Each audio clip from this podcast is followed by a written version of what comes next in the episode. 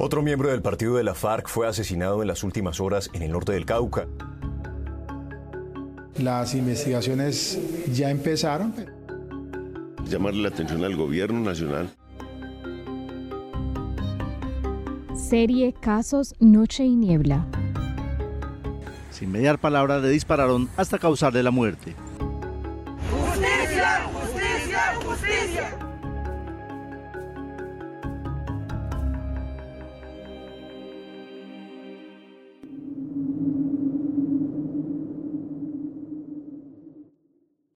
Aquí podemos observar cómo la policía hace capturas arbitrarias, se están llevando la gente.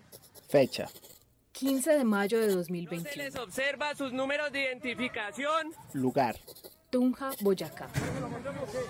Se están llevando la gente de manera arbitraria, miren. Tortura, lesión física, detención arbitraria y amenaza por persecución política.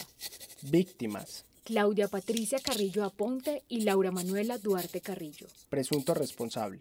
Policía.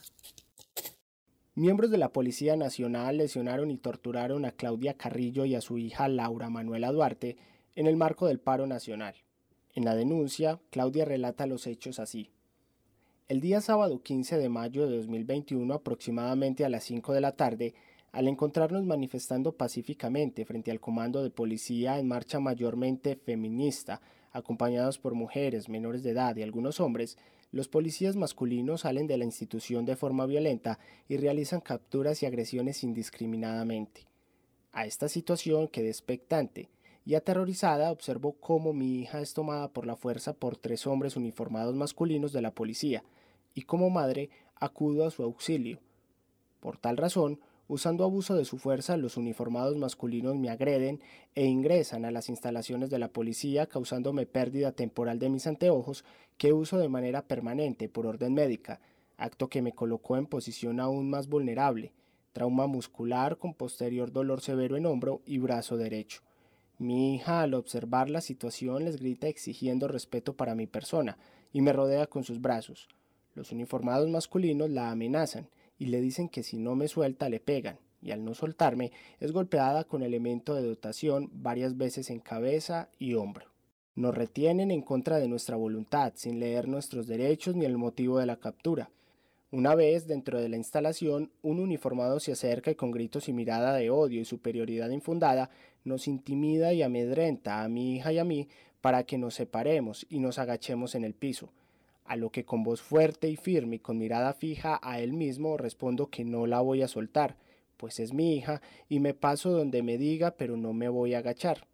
Una vez nos ingresan al corral dentro de la estación, mi hija, quien tiene diagnóstico de depresión y ansiedad, rompe en llanto, y debido al terror causado por la incertidumbre, al pánico generado por los uniformados, entra en crisis de ansiedad en la cual le cuesta respirar, Trato de controlarla, pero mientras esto ocurre los uniformados continúan maltratando física y verbalmente a los demás jóvenes, lo que impide un buen resultado de la intervención con mi hija y adicional a esto otra de las jóvenes también entra en crisis de ansiedad. Mi hija recibe apoyo emocional telefónicamente mientras me acerco a las vallas y me identifico como personal de salud.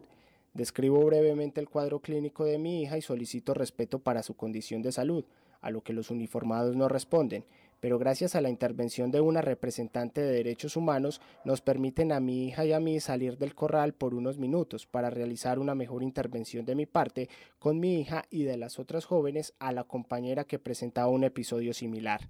Estando fuera del corral puedo observar cómo uniformados masculinos llevan por la escalera a un joven mientras es golpeado e insultado hasta el segundo piso.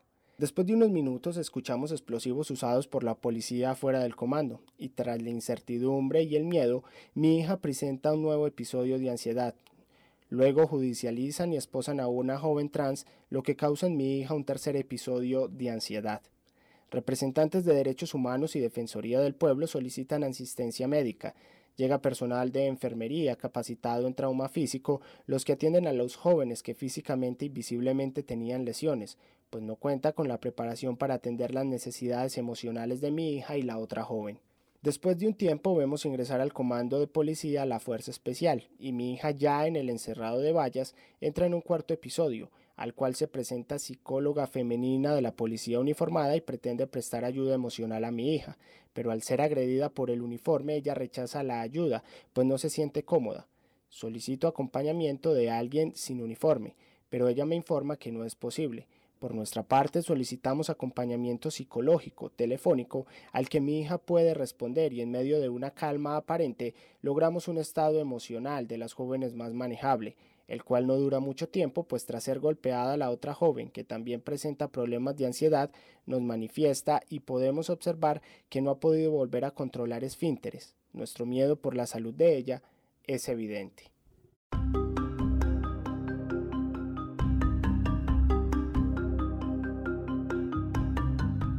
Este es uno de los casos registrados en el mes de mayo de 2021 por la revista Noche y Niebla número 63.